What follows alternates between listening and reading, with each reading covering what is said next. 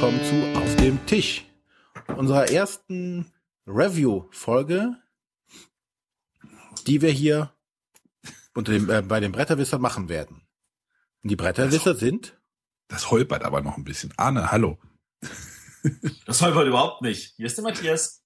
Und wie das geholpert hat. Hier ist der René.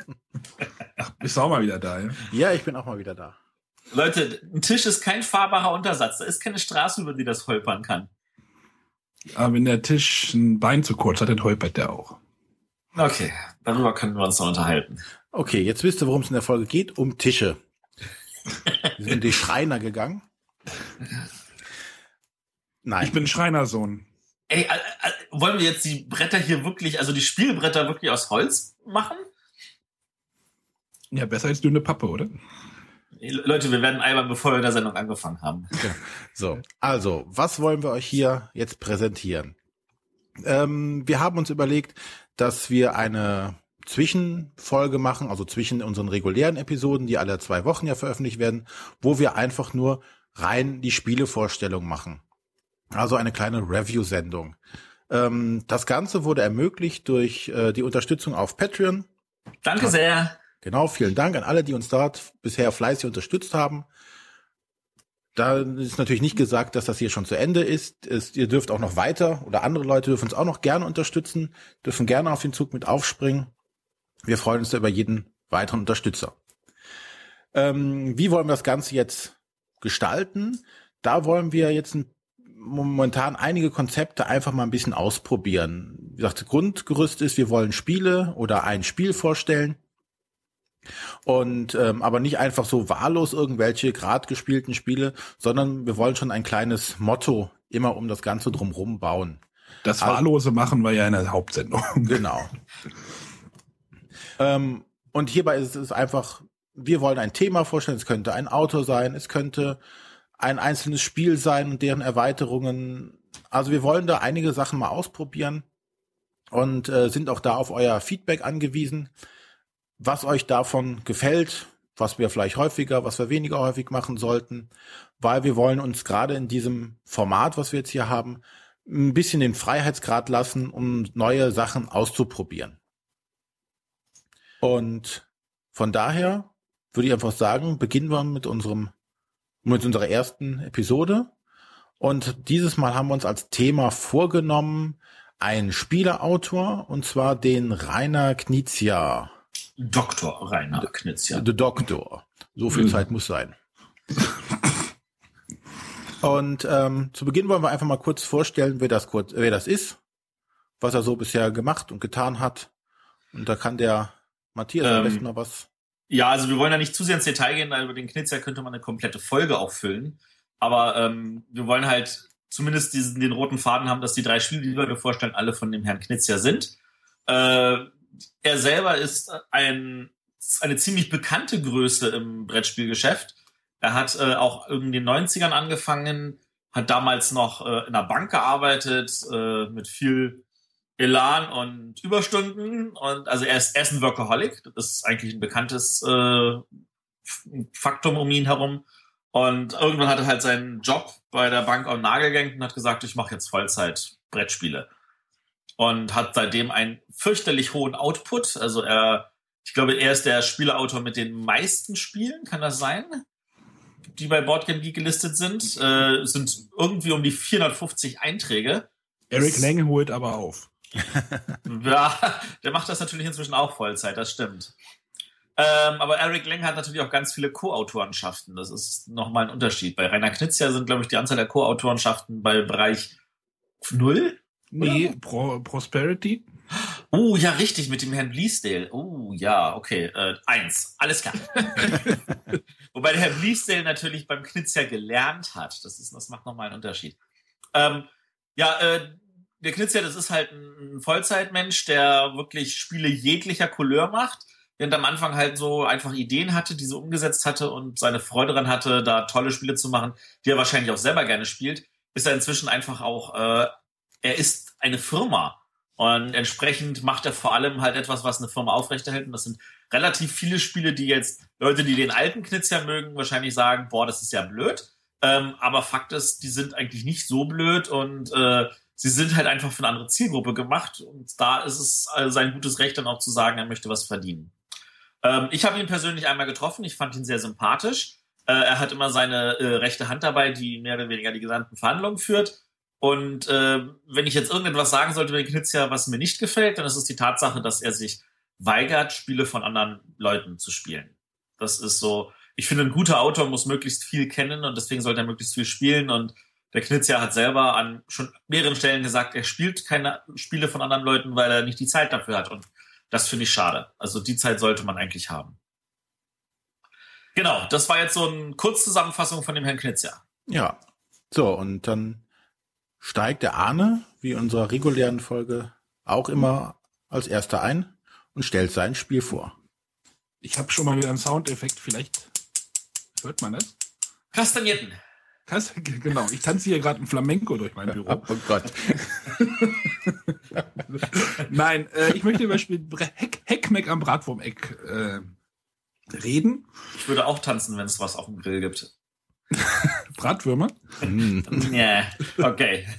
Äh, das Spiel ist eigentlich sehr bekannt, aber es gibt vielleicht auch noch Spieler, die das nicht kennen. Es geht nämlich darum, äh, Bratwürmer vom Grill zu holen. Genau.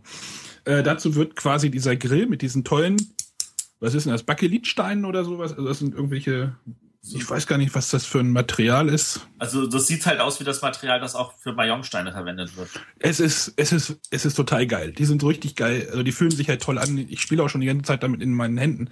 Äh, auf diesen Steinen sind Zahlen von 21 äh, bis 36 aufgedruckt. Also es beginnt bei 21, endet bei 36 und Brat, äh, oder ich nenne jetzt einfach Würmer, damit die diese blöde Wort Bratwurm.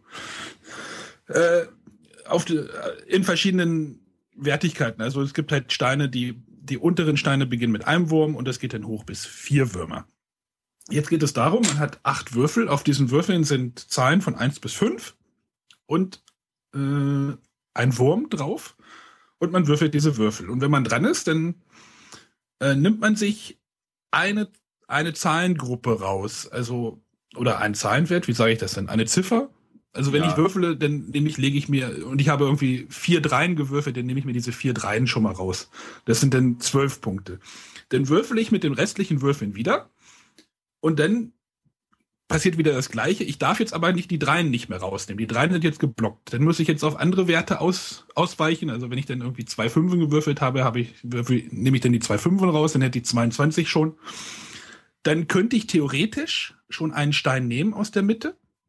Aber um einen Stein zu nehmen, muss man auch immer einen Wurm mit herausgelegt haben. Also ich muss dann wieder würfeln und hoffen, dass ich dann einen Wurm habe.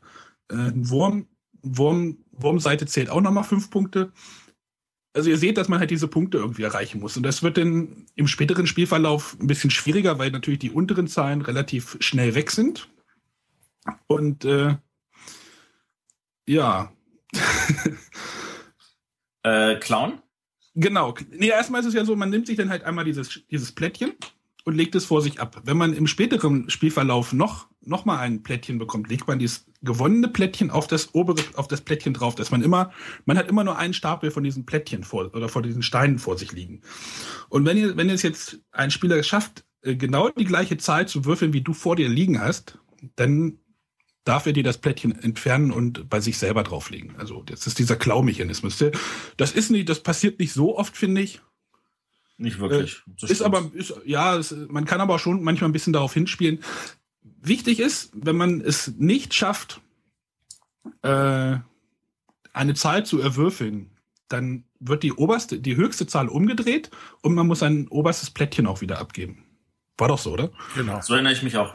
Genau, so, äh, genau. man, man gibt das oberste Plättchen wieder ab und dann wird vielleicht die niedrigere Zahl, die darunter liegt, dann wieder An Angriffsziel und diese, dieser Grill wird es halt im Spiel genannt, äh, schrumpft ein bisschen von oben her. Also die 36 ist schon schwer zu, schwer zu erwürfeln, wie ihr euch sicherlich vorstellen könnt. Äh, das Spiel endet, wenn, genau, keine Würmer mehr auf dem Grill liegen und wer denn am Ende die meisten Würmer vor sich hat, also nicht, nicht Plättchen, sondern Würmer. Also die Vierer-Plättchen sind natürlich wirklich schon sehr äh, reizvoll zu bekommen und sehr wichtig. Äh, genau, und der Spieler mit den meisten Würmern ist der Gewinner.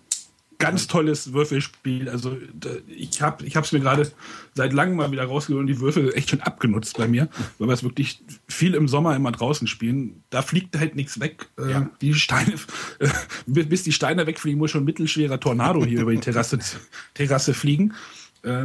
Ja, die Würfel könnten vielleicht ein bisschen geil, auch, ein, auch so eine tolle Qualität haben. Die haben es leider nicht. Das sind so leichte Holzwürfel. Das ist schade eigentlich.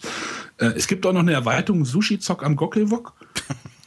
da ist, äh, das hat mir überhaupt nicht gefallen. Da sind erstmal die Plättchen nur halb so dick. Äh, das Klauen steht viel mehr im Vordergrund bei dem Spiel und äh, das, hat, das, das fand ich nicht so toll. Das, äh, da spiele ich dann lieber Hackmack und äh, wirklich ein Klassiker bei uns. Spieldauer? Oh, zehn Minuten, Viertelstunde. Was steht denn drauf auf der Schachtel? Ich glaube 20 Minuten. 20 bis 30 Minuten, ja. Also 20 Minuten halte ich auch für realistisch. Also darüber, da muss man dann schon ziemlich langsam spielen. Ähm, ja, ist ein ganz einfaches Spiel, aber es ist halt doch, ich hatte es ja in der letzten Sendung gesagt, dass es so einen, diesen, diesen Kniff immer bei Rainer Knizia gibt. Den, vielleicht hören wir das gleich nochmal, aber das Spiel hat halt irgendwas. Ich weiß nicht, was es ist. Es ja, ist ja also auch ein bisschen so dieses Push Your Luck. Also wie weit gehst du mit deinen Würfeln? Wann hörst du auf? Versuchst du wirklich noch genau. jetzt den, den, den einen Würfel so zu werfen, dass er dir noch mehr Punkte bringt oder bläst du es dabei? Und ja, oder wann nimmst du einen Wurm raus? Also nimmst du einen Wurm raus, wenn du nur einen hast, oder hoffst du, dass du in späteren Würfen doch, doch noch mal zwei oder drei Würmer kriegst? Dann kriegst du aber keine, dann hast du einen Fehlwurf, dann ist alles wieder meh. Äh, das ist schon nicht zu Unrecht ein Klassiker. Da gibt es genug zu bedenken in so einem einfachen Würfelspiel. Also für mich ist der Kniff eindeutig, dass du halt, normalerweise bei den meisten Würfelspielen ist es ja so, du sammelst eine Sache. Das heißt, du entscheidest dich zum Beispiel für die Vieren und dann versuchst du noch mehr Vieren zu würfeln. Und das darfst du halt hier genau nicht. Und das finde ich ist ein wunderbares Umdenken. Und das gibt dem Spiel eine ganze Menge, weil man sagt, ich habe jetzt erst eine Zahl rausgenommen. Ich habe noch so viele Optionen. Ich will ja auch weitermachen. Und dann ärgert man sich halt entsprechend mehr, wenn dann halt irgendwie kein Wurm mal bis zum Ende Genau, kommt. wenn du keinen Wurm zum Ende hast, hast du halt natürlich die. Hm. Ähm, das Spiel hat auch einiges an Preisen gewonnen.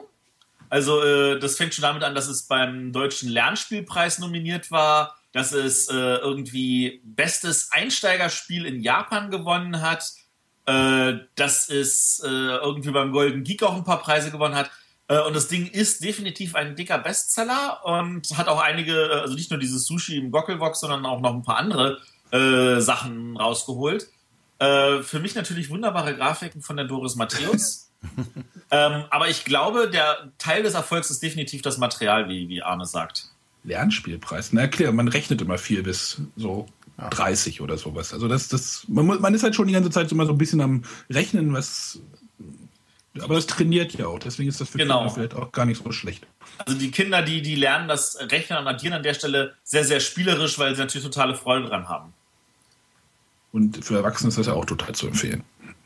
Und ich glaube, es funktioniert bis sieben Spieler. Kann das sein? Ja, zwei bis sieben. Das ist doch, das ist doch traumhaft. Ich habe es noch nicht mit, mit sieben gespielt. Ich glaube, fünf habe ich es mal gespielt. Da passiert dann das Klauen halt ein bisschen öfter, aber auch nicht so oft, finde ich. Ja, aber es sind halt fünf Würmer aus, aus denen man quasi wählen kann. Ne? Also ja, das stimmt. Da passiert das schon öfters. Äh, ist immer, ist immer witzig, wenn jemand irgendwie die, die 22 hat, die muss er dann möglichst schnell immer nochmal wieder bedecken mit einer anderen Zahl, dass die halt so ein bisschen gesichert ist. Ja.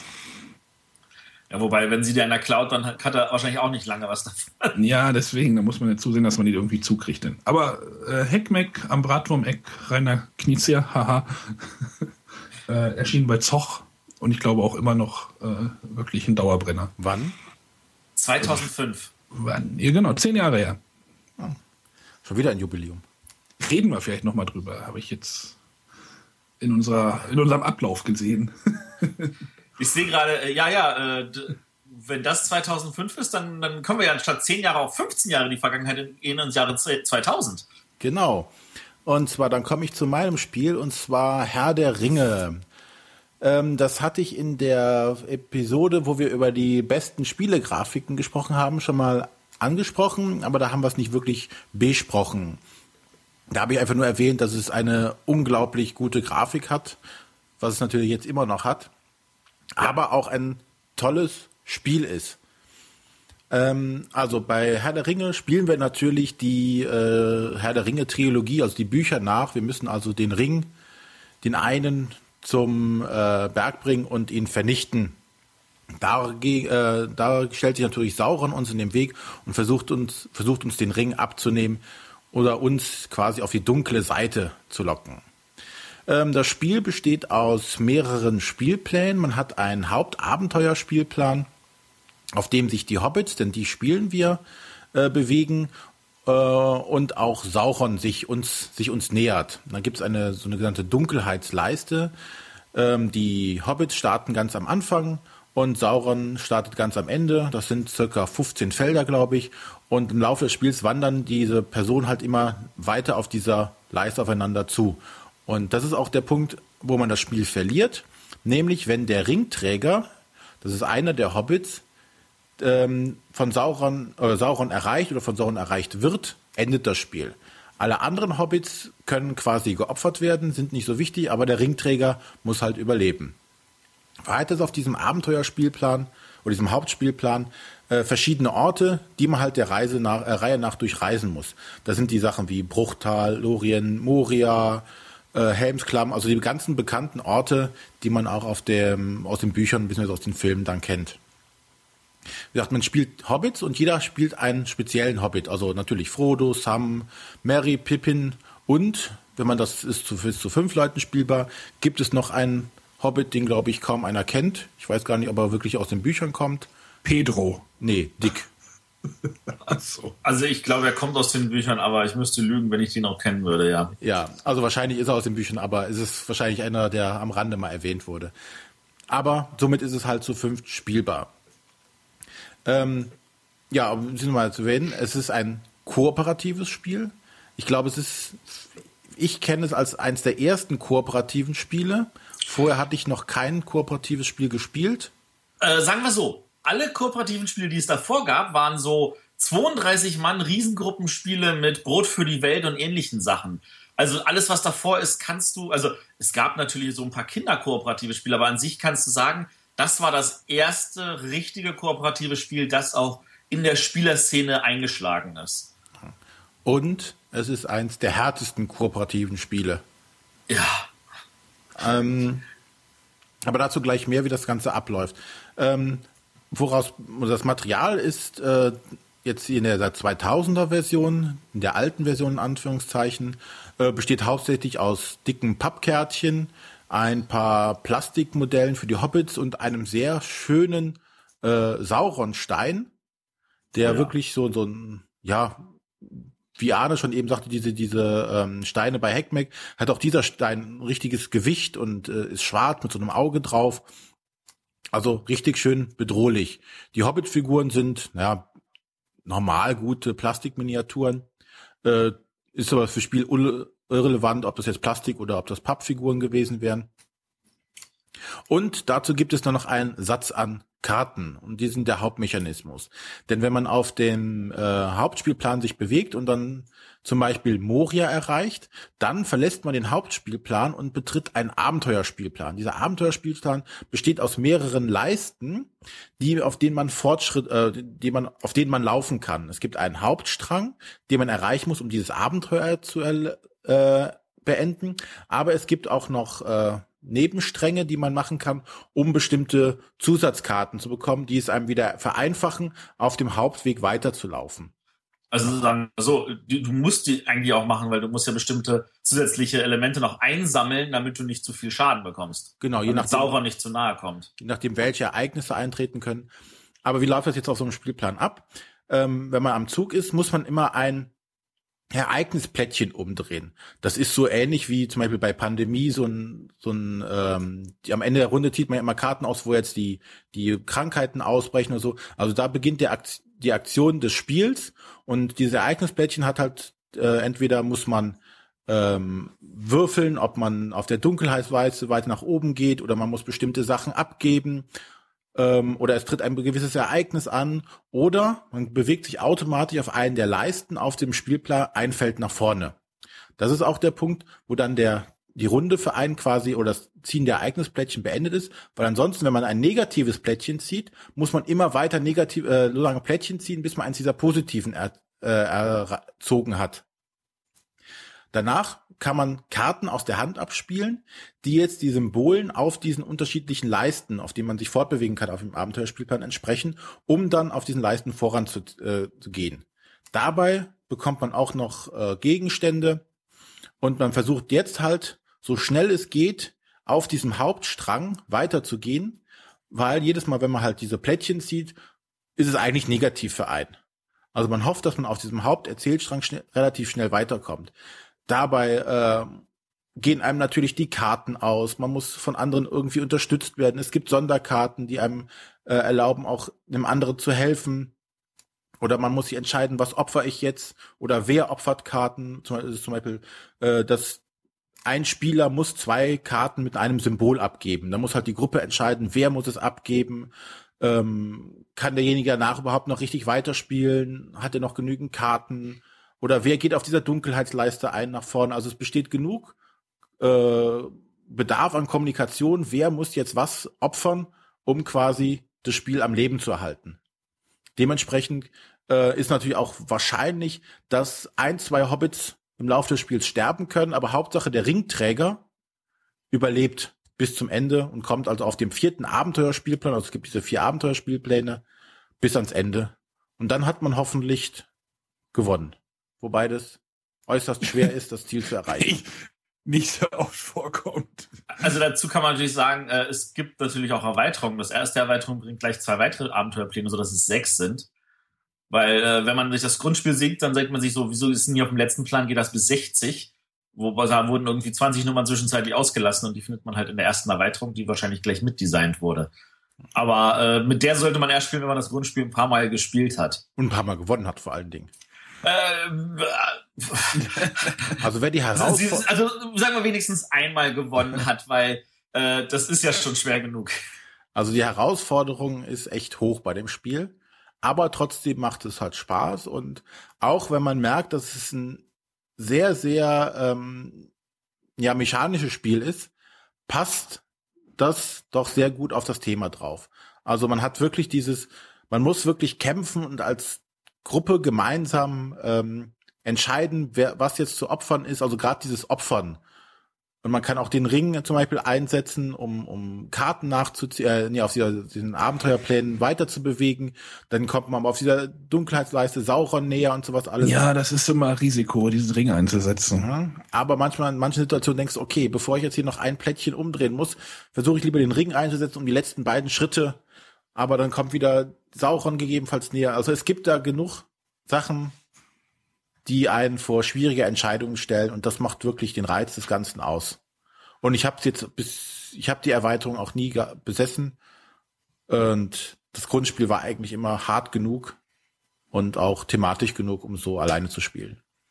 Ergänzend ähm. noch, es gab 2010, 2000, nee, 2013 ist die zweite Edition von Cosmos dazu rausgekommen. Oh. Ähm, da haben sie die, ähm, ist das glaube ich alles in etwas in einer kleineren Schachtel. Schachtelgröße. Mhm. Die war doch proppevoll. Wie willst du die Schachtel kleiner Die machen? ist kleiner, die, die haben die Spielpläne, glaube ich, etwas schmaler gemacht. Und ähm, ja, die haben quasi das, das Material ein bisschen überarbeitet. Sie haben die, die Karten neu gelayoutet, da ein bisschen, die Karten momentan halt immer grau oder weiß vom, vom Hintergrund her und da ist ein Symbol drauf. Und das sieht halt nicht sehr schön aus, in Anführungszeichen. Und das hat man alles ein bisschen überarbeitet. Also eigentlich nur äh, grafisch aufpoliert, aber am, genau, kosmetische Korrekturen, aber am Spiel sonst nichts geändert. Ähm, also was ich jetzt noch erwähnen wollen würde, es gibt noch von Cosmos die zweite Erweiterung, äh, das ist Sauron. Das soll heißen, da übernimmt ein Spieler die Rolle vom Sauron, sodass sogar ein Spieler mehr mitspielen kann. Äh, das würde ich aber wirklich nur Leuten raten, die sagen, das Spiel ist eh so simpel, dass ich das immer gewinne, weil äh, der Sauron wird dadurch nochmal stärker. Ähm, noch eine Ergänzung habe ich jetzt dazu und zwar ähm, hatte ich ja, wie gesagt, ich hatte es ja hauptsächlich damals ausgewählt aufgrund der Grafik und auch erwähnt, dass einem, ähm, dass das Spiel ja schon da war, bevor es die Filme überhaupt gab und da hat schon einer in den Kommentaren erwähnt, dass der Grafiker, der John Ho, äh, Kanadier, ähm, auch bei dem Film mitgewirkt hat und dazu die Konzeptzeichnung gemacht hat. Und äh, das findet man sogar auf der Anleitung, auf der Originalanleitung steht das hinten drauf, dass er da äh, konzeptionell mitgewirkt hat bei den Filmen. Also deshalb ist die Ähnlichkeit vom Spiel, was ja deutlich vor den Filmen rausgekommen ist, erkennbar, weil es halt einfach die Handschrift des Illustrators ist. Ja, so deutlich jetzt auch nicht, weil der Film kam, glaube ich, 2001, 2002, 2003, das Spiel kam 2000. Da wird schon gedreht worden sein. Ja, aber die Bilder kannte man ja trotzdem nicht und das Spiel wird wahrscheinlich schon länger in, auch in länger in der Mache gewesen sein. Das ist richtig. Also bei dem Umfang wird da einiges dran in Tests reingewandert sein. Und eigentlich ist es schade, dass es neun Jahre gedauert hat, bis dann kooperative Spiele mit Pandemie wieder auf, äh, Aufwind bekamen. Aber ähm, wer kooperative Spiele mag, dem, für den geht eigentlich kein Weg an diesem Spiel mal vorbei. Genau, das war Herr der Ringe von Rainer Knizia, äh, erschienen im Kosmos Verlag, ist für zwei bis fünf Spieler ab zwölf Jahren und dauert circa 60 Minuten. Oder 90. also ich würde eher 120 sagen. Kommt doch an, wie schnell du verlierst. Ja, okay. Wenn du, ja, genau. Also wenn du es gewinnen willst, würde ich sagen, sind 120 realistischer. Du kannst aber schon nach 30 Minuten verloren haben. Ja, das ist richtig, ja. Ja, das ist also eine schönes, schöne, schöne Durchschnittszeit, ja. Ja. Gut. Gut. Ähm, wir bleiben beim, beim Knizia, wir bleiben bei den Hobbits. Und zwar komme ich jetzt zu einem Spiel vom aktuellen Jahrgang von 2015 und zwar zu Drachenhort. Ähm, die Anleitung spricht tatsächlich auch von Hobbits, aber an sich, das hat mit Herr der Ringe und mit Hobbits so viel zu tun wie gar nichts eigentlich. Äh, es geht darum, die Spieler haben, sind in einer Höhle und äh, versuchen aus der Höhle rauszuflüchten und werden dabei von einem Drachen verfolgt. Ähm, sie müssen dazu einen langen Weg an Gängen langgehen und äh, durch verschiedene Räume. Es gibt jetzt keine Abzweigungen, aber in einigen Räumen äh, sind äh, noch zusätzlich Edelsteine versteckt, die sie auf dem Weg einsammeln können. Und äh, die meisten Räume sind aber so aufgeteilt, dass äh, es immer eine Treppe runter gibt in den dunklen Bereich, wo sie so sicher sind. So, also man rennt so lang und sagt, oh ja, Sekunde, da gehe ich mal kurz in Sicherheit. Äh, das Spiel geht bis sieben Spieler und äh, es gibt, spielen auch immer alle sieben Hobbits mit. Das ist so ein bisschen wie bei Heimlich und Co. Es ist so, man hat zwar eine Figur, aber die anderen wissen nicht, welche man hat. Aber im Gegensatz zu und Co. hat man nicht nur eine, sondern man hat drei Figuren. Und man kann natürlich Figuren haben, die die anderen Spieler auch haben. Also wenn man zu sieben spielt, ist jede Figur an, auch an drei Personen verteilt. Hm. Und äh, wenn man dran ist, man würfelt, da ist ein schöner Würfel dabei, und dann bewegt man eine von den Figuren halt so viele Räume vorwärts, wobei Räume, wo schon eine andere Figur drin ist, übersprungen werden, werden also nicht mitgezählt. Und dann versteckt sich diese Person halt trepp ab im Schatten, so dass sie da in Sicherheit ist. Und wenn alle Figuren im Schatten sind, dann bewegt sich der Drache und dann kommen sie alle aus dem Schatten wieder raus und müssen wieder weitergehen. Und dann ist es so, dass jedes Mal, wenn der Drache eine Figur einfängt, dann kommt sie halt zur Seite und gibt halt Siegpunkte. Je länger man nicht vom Drachen gefangen wurde, desto mehr Siegpunkte bekommt man. Also der erste, der gefangen wird, kriegt nur einen Punkt, der zweite kriegt dann zwei Punkte und so weiter. Und das, das Ziel ist natürlich, dass die eigenen Figuren möglichst spät oder gar nicht gefangen werden, weil wenn nur noch eine, ähm, wenn entweder nur noch eine Figur da ist, die gefangen werden könnte, dann ist die Runde vorbei. Oder wenn der Erste es geschafft hat, am anderen Ende des Spielplans rauszukommen, dann ist auch die Runde vorbei. Und dann gibt es auch Punkte in Reihenfolge, wie sie jetzt noch auf dem Spielbrett stehen. Und da sieht man dann auch schon, dass es sich dann lohnt, also zwischendurch diese Steine, die man, die ich erwähnt hatte, einzusammeln, weil das sind Siegpunkte, die man als Spieler persönlich hat, die keiner Figur zugeordnet sind äh, und die man nur halt allein auch haben kann. Äh, wenn das erledigt ist, wird der Spielplan umgedreht. Da ist dann das Höhlensystem ein bisschen anders aufgebaut. Und dann spielt man noch eine zweite Runde. Dann gibt es genauso wieder die Punkte. Äh, und wenn, dann gibt es am Ende eine Abrechnung. Man addiert die, sechs, die zwei Punkte für jede Figur, die man auf seinem äh, Kärtchen hat, also die sechs Punkte zusammen und wer die höchste Summe hat, gewonnen. Äh, nun gibt es natürlich noch so ein paar Kleinigkeiten. Es gibt Räume, wo eine Falltür ist und bei der Falltür heißt es, man fällt da raus, wo der Drache ist, plus fünf Felder vorwärts. Ähm, es gibt Räume, die sind komplett dunkel. Wenn man da drin ist, dann kann man eigentlich nicht mehr rauskommen, bis, äh, ja, bis entweder ein der Drache fängt oder man halt eine 2 würfelt. Weil wenn eine 2 gewürfelt ist, darf man statt einer regulären Figur auch eine Figur aus dem Dunkeln wieder rausholen. Das heißt, die kann in der Runde ein zweites Mal laufen oder sie kann aus diesem festen Raum raus. Und äh, das es eigentlich an Regeln. Und das, das spielt sich schnell. Das ist halt in 15 bis maximal 20 Minuten gespielt. Äh, das spielt sich wunderbar mit auch bis zu sieben Spielern. Ähm, wenn man damit leben kann, dass man halt relativ wenig Einfluss dann hat bei sieben Spielern. Man muss halt gucken, weil das Ganze ist halt dadurch, dass es so schnell ist, kann es sein, dass wenn man zum Beispiel zu fünft spielt, man genau einmal dran kam, bevor der erste Spieler entweder draußen ist oder bis auf zwei alle gefangen wurden. Äh, das mag ein bisschen deprimierend klingen, aber äh, ich habe trotzdem das Gefühl, man kann da eigentlich viel Freude haben. Und wenn man das zu dritt oder viert spielt, dann äh, merken auch die Kinder relativ schnell, uh, wie bewege ich was? Wie verrate ich vielleicht auch nicht, welche Figuren meine sind? Äh, wo sammle ich jetzt vielleicht noch einen zusätzlichen Schatz ein, damit ich diesen einen Punkt Vorsprung habe? Solche Sachen. Und man merkt auch dann in der zweiten Runde, dass die Leute dazu neigen, ah, ich will jetzt mal gucken, dass ich vielleicht diese Figur die hat zu viele Punkte, ich habe sie nicht, dass ich die vielleicht gleich als erstes zum Fressen bekomme und äh, entsprechend äh, herumhangelt. Klingt wie so ein klingt wie so ein Heimlich und Co. Fantasy Second Edition irgendwie so ein bisschen. Ja, ja, ein bisschen. Es ist also durch, die, durch dieses Grundgerüst von Heimlich und Co., dass man, also die anderen Leute nicht wissen, welche Figuren man hat, äh, dadurch, dass dieselbe Figur von mehreren Spielern äh, geführt werden kann. Also da kommt dann halt der kleine Unterschied. Und die Tatsache, dass Heimlich und Co. Ähm, lebt ja davon, dass man die ganze Zeit ohne Ende im Kreis läuft, bis ein Spieler 42 Punkte gesammelt hat.